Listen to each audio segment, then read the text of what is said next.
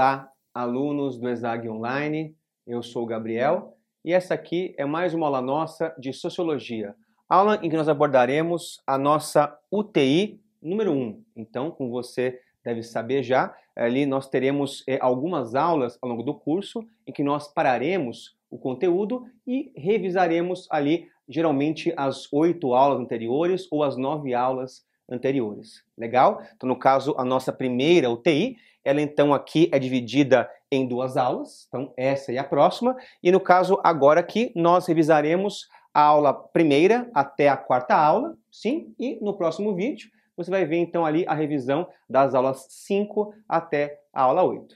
Ok, gente? Muito bem. Aqui, pessoas, de volta ao comecinho lá do nosso curso, nós então ali apresentamos é, sobre o que é a sociologia e o que ela procura estudar. Nós então dissemos que a sociologia ela é uma ciência que busca estudar as relações sociais humanas no mundo moderno. Sim, então aqui logo de cara alguns, algumas coisas importantes. Primeiro, é uma ciência, isto é, um campo do conhecimento que busca estudar o que estuda é, de forma observativa, de forma empírica, portanto, utilizando dados, números, estatísticas e assim por diante, sim? E essa ciência tem por objeto as relações sociais. E claro, nós ali comentamos que quando você pensa no comportamento humano, naquilo que é o ser humano, você vê que o ser humano basicamente ele é as suas relações sociais. Ele é formado a partir de suas relações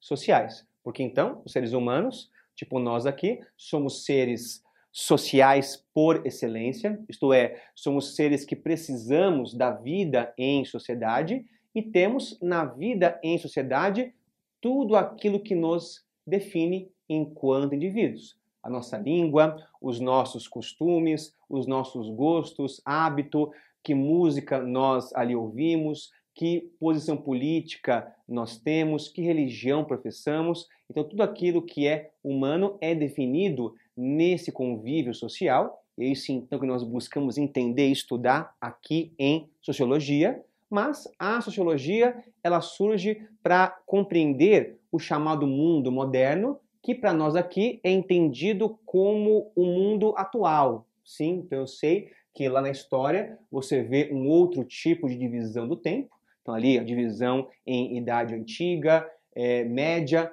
moderna, sendo idade moderna lá na história do século XV até o século XVIII e depois a idade contemporânea, do 18 até o dia de hoje. Sim, gente. Então, veja, aqui em sociologia, o conceito, a palavra moderno, né, o termo modernidade, se refere basicamente ao que você entende por mundo contemporâneo na história. Legal? Então, aqui para nós, a nossa atual condição social, nosso atual cenário social, ele é formado após as chamadas revoluções burguesas, então lá no fim do século XVII, em direção ao fim do século XVIII, então ali revoluções como a Revolução Inglesa, como a Revolução Francesa, a Industrial, dentre outras, que então criam esse mundo que nós hoje estamos. Então, o um mundo moderno.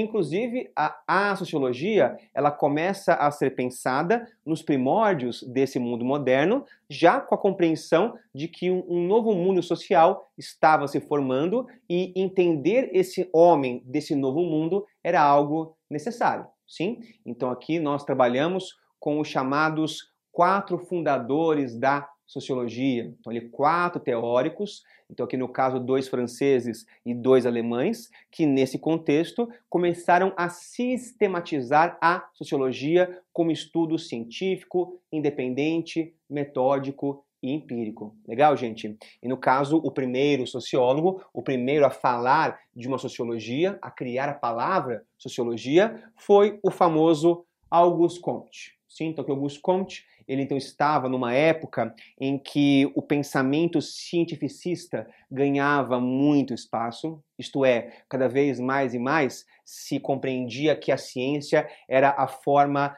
mais adequada, superior de pensar as coisas do mundo, e nessa época muitas novas ciências estavam surgindo, como por exemplo a psicologia, sim, e também vários campos de estudo que já existiam no passado. Começam nessa época a se organizar como ciência, ou seja, a economia, por exemplo, vira ciência aqui, mas também a história, mas também a biologia, dentre outros campos do conhecimento, e em meio a esse cientificismo, Auguste Comte propôs que há uma necessidade de organizar uma ciência para a humanidade, uma ciência que possa estudar de forma metódica o que é o ser humano, o que é esse homem no contexto moderno. Sim? Mas veja, aqui cabe uma, uma, uma reflexão. É, se ele queria desenvolver uma ciência para a humanidade, por que ele escolheu a palavra sócio, né, sociologia, para batizar a sua nova ciência? Porque então, dizia Auguste Comte, justamente que a humanidade ela é uma unidade. Né? A humanidade não é simplesmente um conjunto de indivíduos. Ela também é isso, mas ela é sobretudo um coletivo, sobretudo um todo, né? um todo social. Ou seja, aqui então nós percebemos com Auguste Comte que a humanidade, por ser composta de seres sociais, ela só vai ser bem estudada se for observada em seu aspecto coletivo, na sua vida enquanto sociedade.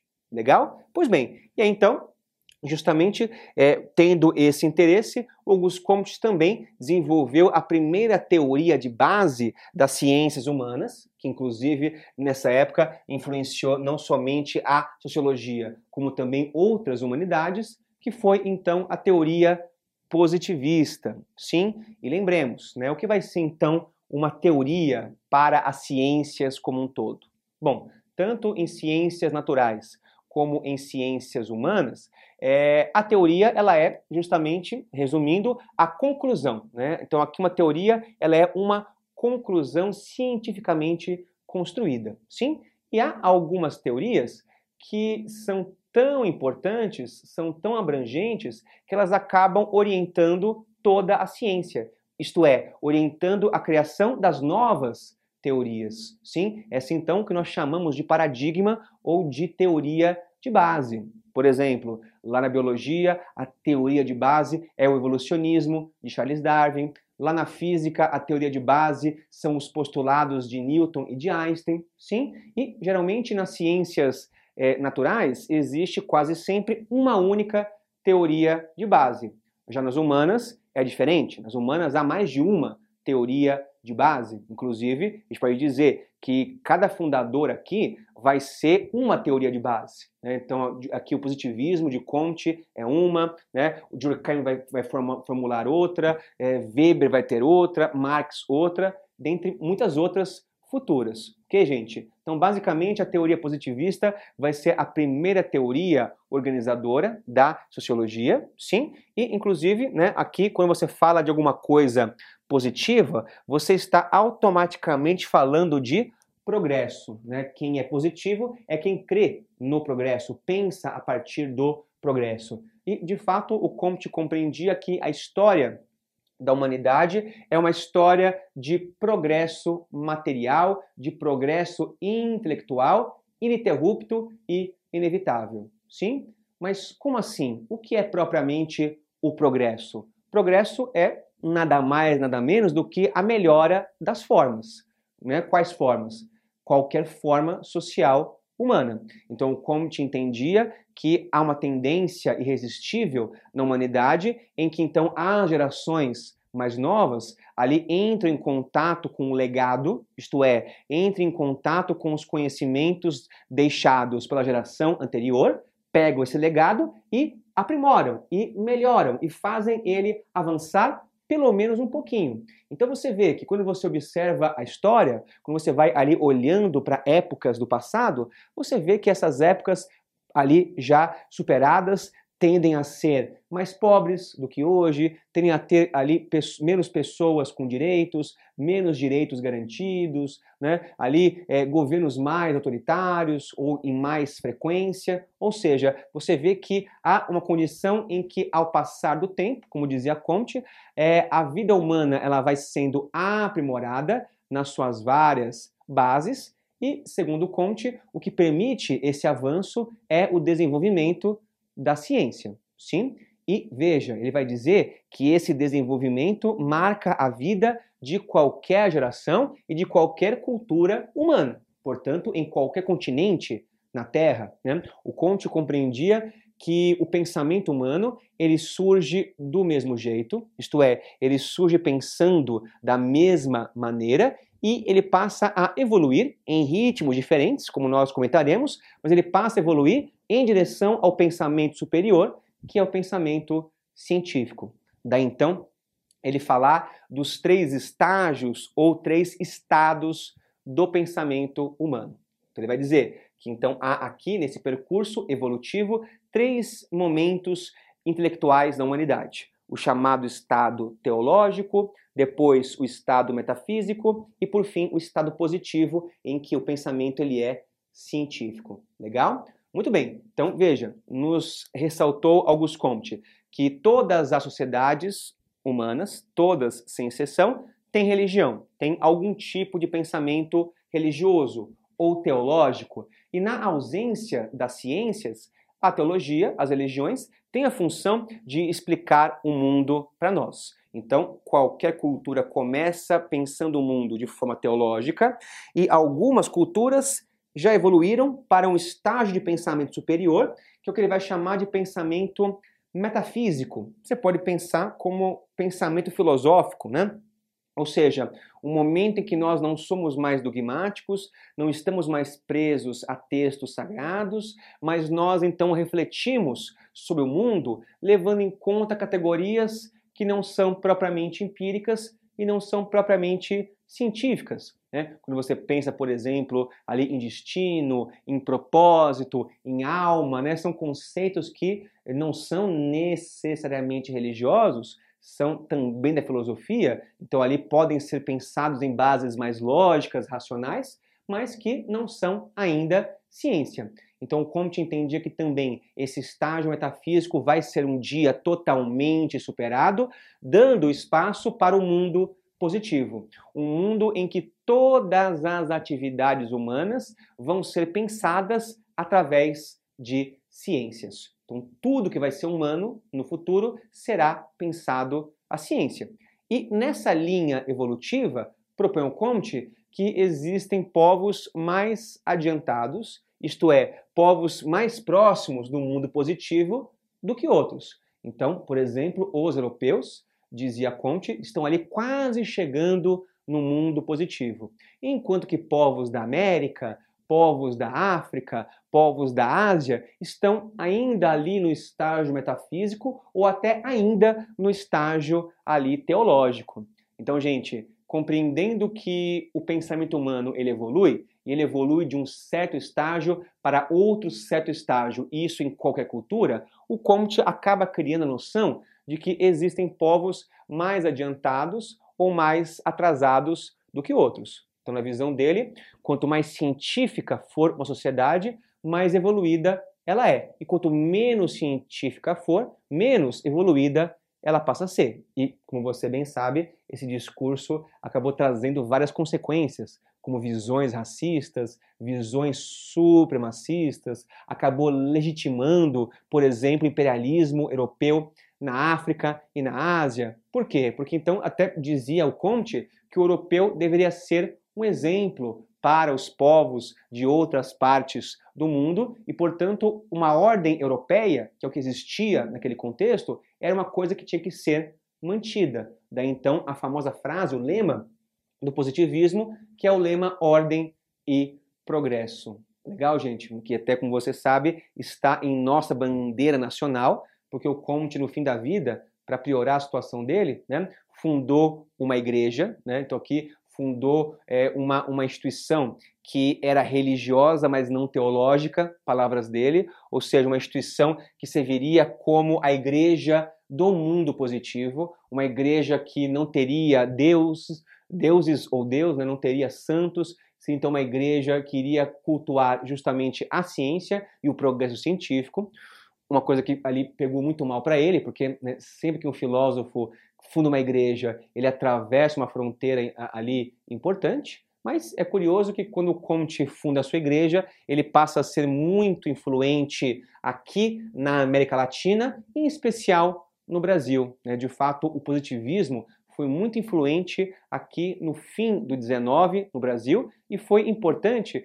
para proclamar a República lá em 1889. E até por conta disso, o lema da República né, do Brasil, Ordem e Progresso, está na bandeira até o dia de hoje. Ok, gente? Então você vê que o Comte ele foi importante porque ele fundou a ciência, porque ele trouxe a noção de que estudar a humanidade é estudar a sociedade, mas há alguns pensamentos dele que hoje nós não seguimos mais.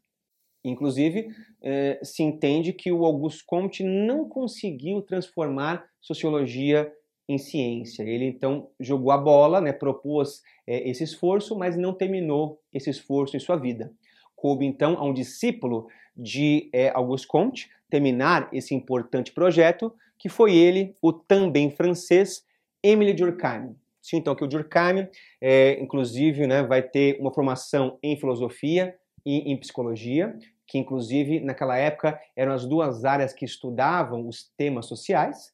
E lá na França, o Durkheim já começa a polemizar, dizendo que, ó, galera, é, a filosofia e a psicologia elas não são capazes de estudar aquilo que é social e cultural. E por que não? Porque aquilo que é social tem uma outra natureza, tem um outro comportamento que não é nem filosófico e nem psicológico. Né? Aqui estão críticas que são as bases do pensamento dele, que não são ali bem aceitas na França. Ele é obrigado a ir para a Alemanha e na Alemanha desenvolver a sua obra e, de fato, é ele, Durkheim, a transformar aqui é, a sociologia numa ciência de fato independente, isto é, que pensa os seus temas sem recorrer a outras ciências necessariamente, e uma ciência metódica, empírica, observativa, etc, etc. Ok, gente? E como que então ele faz isso? Onde que ele define isso tudo? Bom, ele tem um livro chamado de Regras do Método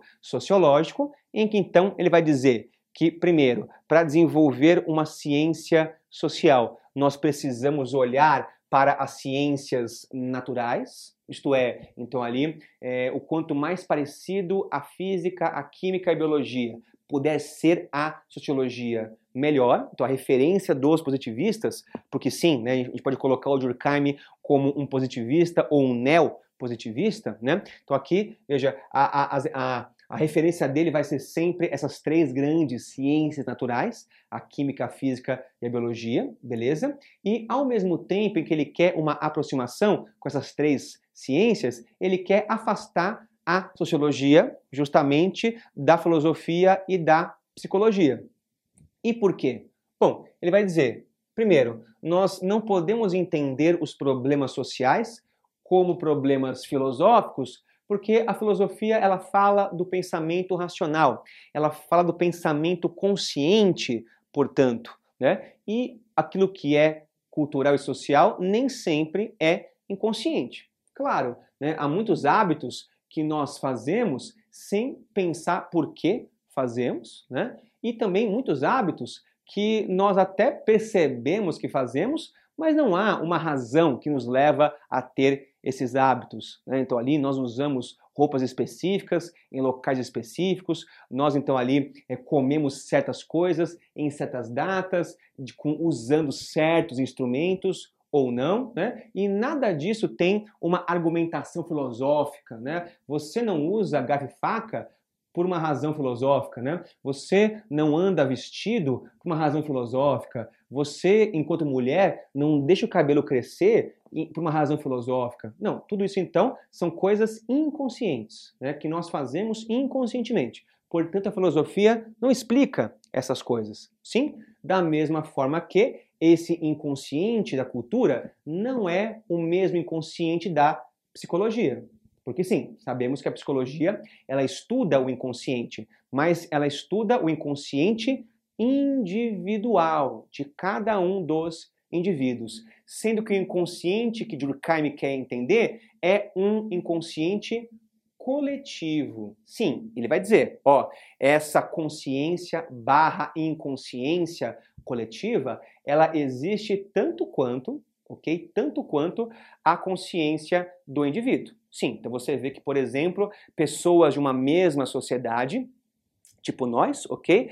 Temos formas de agir, pensar e sentir que são parecidas, né? Então veja, todos nós aqui, é, ou quase todos nós, né, ali é, professamos o Natal, né? então ali nós comemos peru no Natal, um costume nosso, né? Nós gostamos de comer arroz e feijão, quase todo dia. Nós curtimos uma feijoada de quarta-feira e de é, ali domingo. Nós ali é, usamos calçadinhos, quase todos nós, né? Nós, as mulheres, né? Aqui no Brasil têm o hábito de usar vestido, saia. Então você vê que é, aqui mulheres, por exemplo, né? Que nunca se encontraram, que nunca se influenciaram, têm hábitos em comum. Né? Homens também, claro. Então veja, você percebe que há uma consciência que abarca toda uma coletividade. E justamente é essa consciência coletiva que a sociologia quer estudar. Sim?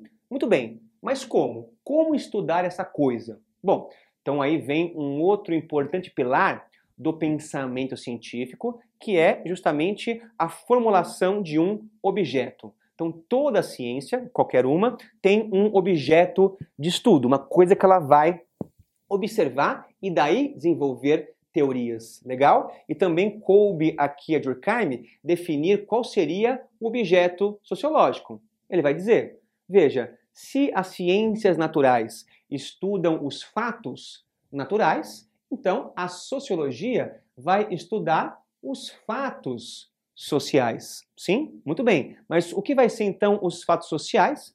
Vai, vai dizer Durkheim que os fatos sociais são as normas de conduta sociais ou o comportamento socialmente esperado. Então, nós percebemos que ao estar em sociedade, nós estamos constantemente pressionados e também pressionando os outros a adotar certos comportamentos.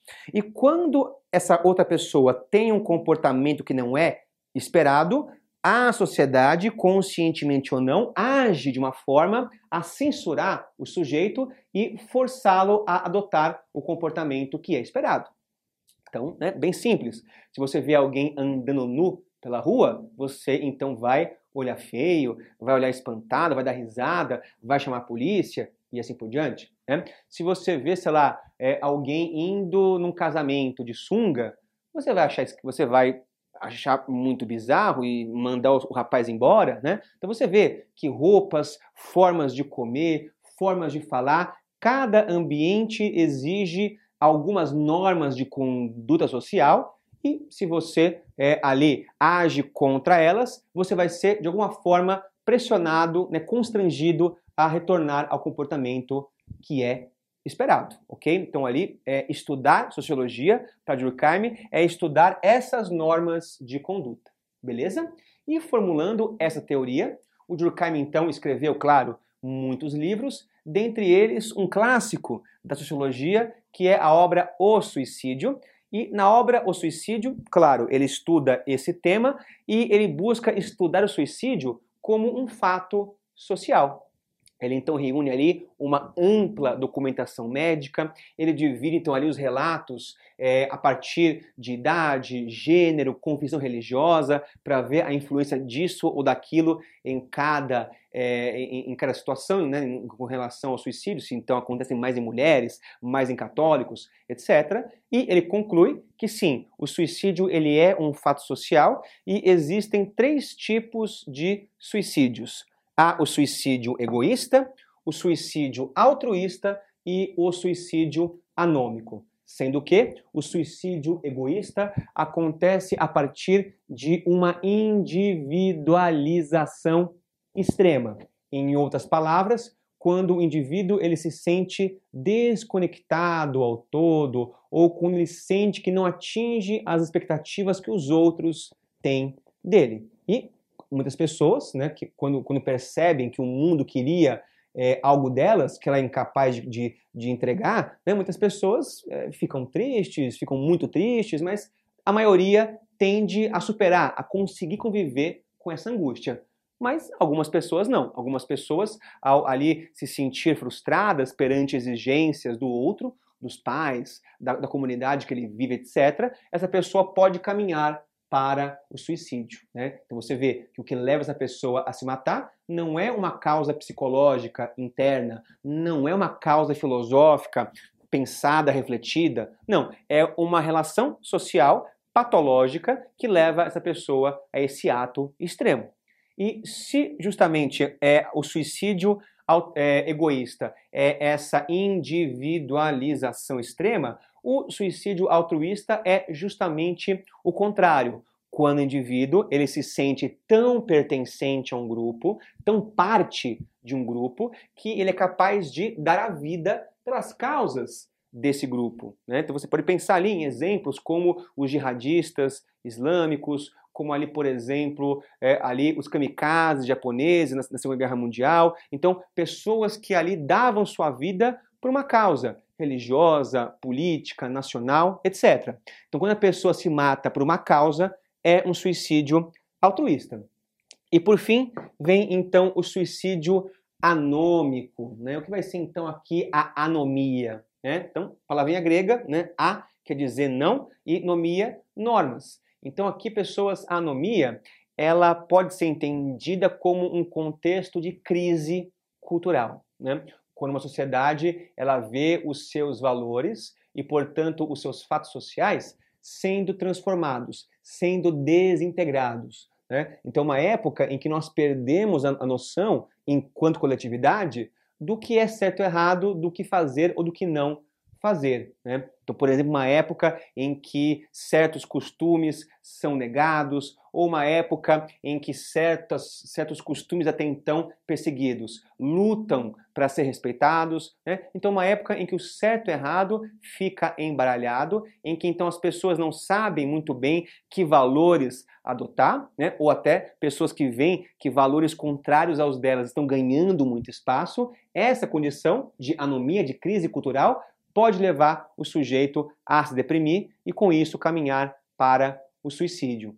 De uma forma ou de outra, né, sendo um suicídio egoísta, altruísta ou anômico, você percebe que o que leva o sujeito a se matar sempre é a sociedade. Até dizia é, Durkheim que, no fundo, no fundo, ninguém propriamente se mata. As pessoas sempre são mortas pelo outro, de um jeito ou de outro. Ok, gente? Muito bem. Né? E além dessa obra, é, aqui O Suicídio, também o Durkheim desenvolve outro livro que vai ser a divisão do trabalho social, inclusive o seu doutorado, sendo essa uma obra é, muito mais ampla, né, muito mais teórica, tá? enquanto que o suicídio tem um objeto específico de estudo, né? aqui é essa outra obra que é pensar a sociedade em suas formas amplas, sim, e de fato o tema dessa obra de Durkheim é compreender o surgimento e a multiplicação, a diversificação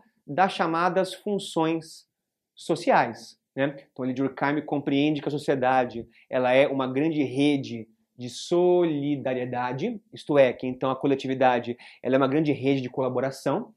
Então as pessoas elas se mantêm unidas porque a vida em coletividade permite trocas de funções, então ali a função de professor, por exemplo, a função de aluno, a função de padeiro, a função de médico, né? Então você vê ali que em sociedade é, é, cada um adota uma função e com isso a vida coletiva fica muito mais segura, rica e confortável, mas há sociedades que têm muitas funções sociais, como a nossa, e há sociedades mais simples que vão ter pouquíssimas funções, né? em especial sociedades tribais, então ali, por exemplo, só o, o pajé, né, o religioso, o chefe, um pescador, o guerreiro, né, e nada muito além disso. Então aqui quer pensar Durkheim por que, que as funções sociais vão se multiplicando ao longo do tempo. Sim? E aqui então ele vai dizer, é, numa visão até evolucionista, positivista, que as sociedades mais simples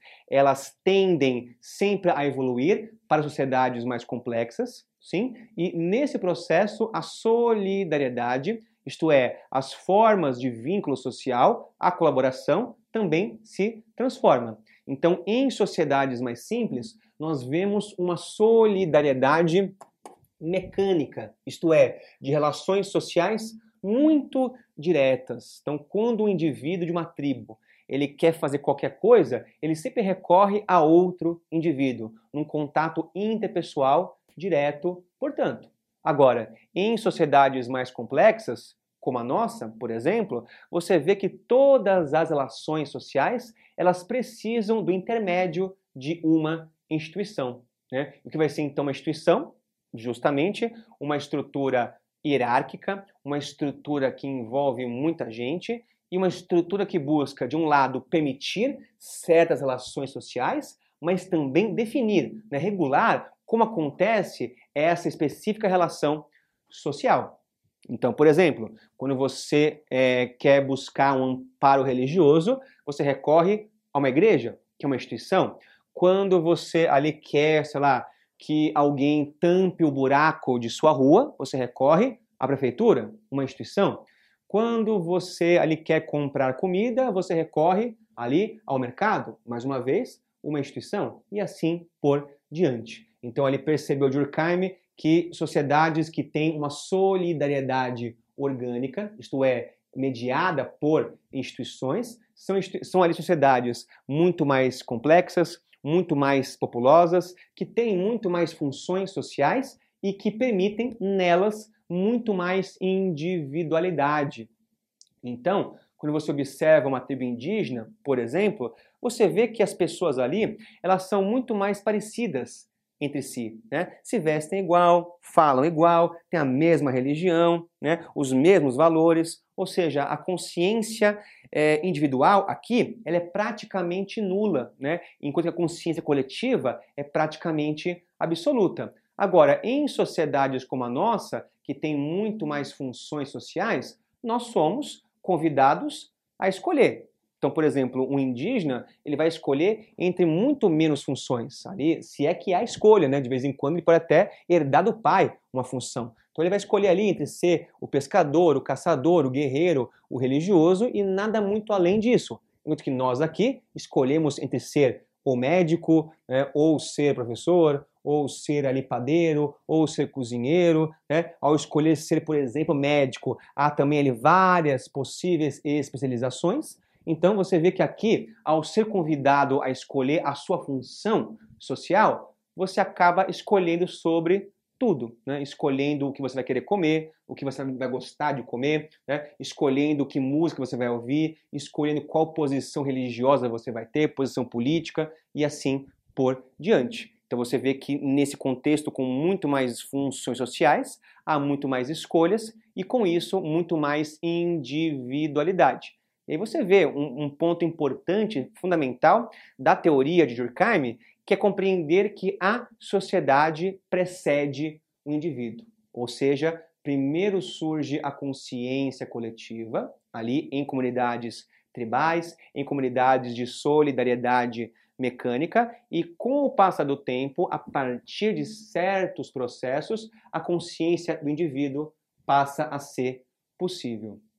De boa, gente? Muito bem. Esse então o Durkheim, beleza? Outro importante pensador, outro cara que está aqui no quarteto, né, entre os quatro fundadores da sociologia, é o alemão Max Weber, que inclusive é o mais jovem dos quatro, né? Então, aqui que já pega uma época em que a sociologia já estava na faculdade, já estava na academia, já havia pesquisas sobre isso. Né? Ele também teve uma origem acadêmica é, não sociológica, inicialmente. Então, ali, enquanto que, por exemplo, o Comte era um filósofo, o Durkheim, filósofo e psicólogo, é, aqui o, o, o Weber veio da história, né, e também se formou em economia né, e trouxe a economia e a história para o seu olhar sociológico e ele desenvolveu um pensamento é, bem distinto a Durkheim, né, com várias críticas não só a Durkheim, como também críticas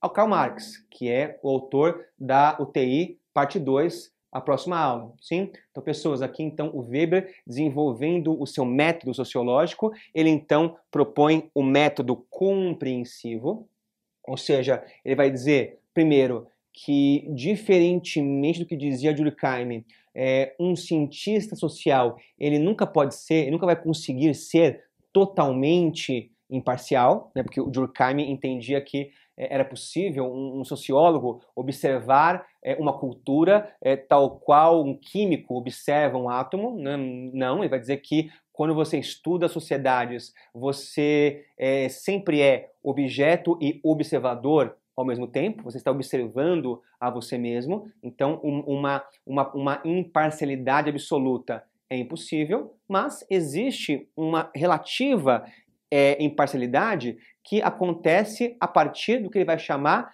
de uma neutralidade axiológica. Né? Como assim neutralidade axiológica? Então, axiológico vem de valores. Ou seja, ele propõe que o bom cientista social é aquele que então estuda é, algum traço social, algum traço cultural, de uma forma a não é, colocar na reflexão os seus próprios valores. Ou seja, um sociólogo ele estuda o sentido da ação social, isto é, por que o sujeito faz o que faz, independentemente se isso espanta ou não as minhas formas de fazer as mesmas coisas, né? ou de agir nas mesmas circunstâncias. E estudando essa ação social, nós podemos formar o que ele vai chamar de tipos ideais, né? de comportamentos coletivos. Como assim? Então, também vai dizer o Weber que quando você olha para uma sociedade,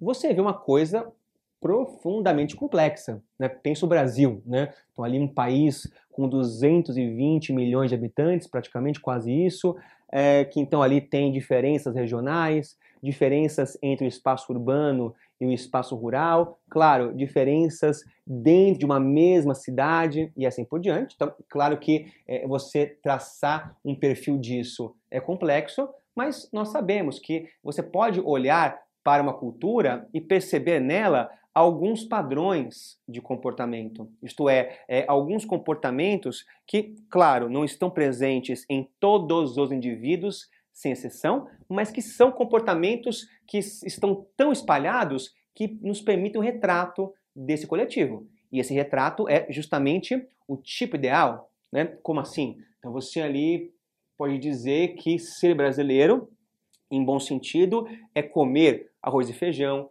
é falar a língua portuguesa, é ser cristão, é ali, por exemplo, adorar ou ali é, pular carnaval, né? é comer feijoada, né? é ali comer peru no Natal. Então você vê que há vários é, é, costumes que nem todo mundo tem. Então, há pessoas que ali não comem arroz e feijão, claro, deve ter, né? É, deve ter pessoas que ali são indiferentes ao carnaval, deve ter brasileiro que não fala português, deve ter por aí, mas você vê que esses comportamentos são comportamentos que de fato explicam o, o brasileiro, né? Que de fato criam um tipo ideal do que é o brasileiro. Né? Então, propunha o Weber é, formar esses tipos ideais através desse método compreensivo que estuda é, o sentido da ação social e justamente a ação social vai ser o objeto sociológico para Weber, que então você vê difere de como Durkheim pensava, até difere de forma totalmente é, oposta, porque como nós dissemos, se Durkheim dizia que a sociedade precede o indivíduo, que, portanto, primeiro surge a consciência coletiva e depois a consciência individual, para Weber é o contrário. Né? Para ele não faz muito sentido você pensar que comportamentos coletivos surgem antes de comportamentos individuais. Não, é o indivíduo que, por uma razão ou até sem razão, age perante o outro, age socialmente, portanto, esse outro indivíduo reage a essa ação e da ampliação dessas conexões, nós então temos justamente é, a sociedade. Então, se para Durkheim a sociedade precede o indivíduo, para Weber o indivíduo vem antes do comportamento coletivo. E, inclusive, há aqui quatro tipos de ação social. Lembremos, a ação social afetiva, isto é, quando esse comportamento ele acontece a partir de uma extrema emoção. Também há a ação social tradicional, quando o indivíduo ele então ali reproduz comportamentos enraizados na coletividade, na consciência coletiva. Então ali, né, comer de garfo e faca, por exemplo, né? Ali você usar calça jeans, mulheres deixar o cabelo grande, são ali costumes que você faz sem pensar, né? Porque são costumes tradicionais e de fato tanto a ação, a ação afetiva como a ação tradicional elas são inconscientes nós fazemos sem pensar o porquê fazemos certo? E há também duas formas de ação social que essas sim são racionais que é a ação social para valores e a ação social para fins. Há para valores quando você então ali, claro, para, pensa, raciocina, raciocina e age é, ali buscando contemplar valores e não tendo tanto interesse né, em, em, ali, digamos assim, atingir um objetivo. Então você, você faz uma coisa pensada, mas o que importa ali é realizar aquele valor, sim? E claro que então a ação racional para fins é quando você tem uma finalidade clara. Então, você quer realizar alguma coisa, você se organiza para realizar aquela coisa e se essa ação não atinge o que você esperava, você muda este comportamento. Então você vê que de ação social irracional e racional se forma o comportamento humano na teoria de Weber. E pessoas seguindo é, esse pensamento, ele desenvolveu é, aqui obras sobre é, política, obras sobre economia, dentre muitas outras, mas de fato o livro, é, digamos assim, mais famoso, mais icônico de Max Weber foi a obra chamada de Ética Protestante e o Espírito do Capitalismo, sim, que na verdade em sua origem era um conjunto é, de textos que então aqui ele percebeu que se conectavam e juntou numa obra. E basicamente aqui pessoas nessa, nesse livro ele então percebe, constata que sociedades que têm é, maiorias protestantes são sociedades cujo capitalismo é mais bem desenvolvido. Então, quando você olha para, em especial, a Europa, né, e vê ali sociedades de cultura protestante, você vê ali um capitalismo mais bem desenvolvido e em sociedades é, ali de maioria católica, mesmo as mais ricas, é, o capitalismo não é tão pujante assim. Então, ele quer pensar se há uma relação entre essa, é, é, esse protestantismo e o capitalismo. Né? Com isso, ele então estuda o que seria esse espírito do capitalismo, né? o que seria esse conjunto de comportamentos que permite o capitalismo. E ele vai dizer que o capitalismo ele é formado, sobretudo, a partir de uma racionalização econômica, em que então as pessoas buscam evitar desperdícios, evitar perder dinheiro, é, ali manter sempre a contabilidade afiada, né? então ele vê que é uma relação entre racionalização econômica e capitalismo, e ele vai perceber que o protestantismo incutiu nas pessoas justamente essa racionalização dos hábitos. E por quê? Porque segundo a vertente calvinista, é, o, o, indivíduo ele vai, é, digamos assim, é, manifestar sinais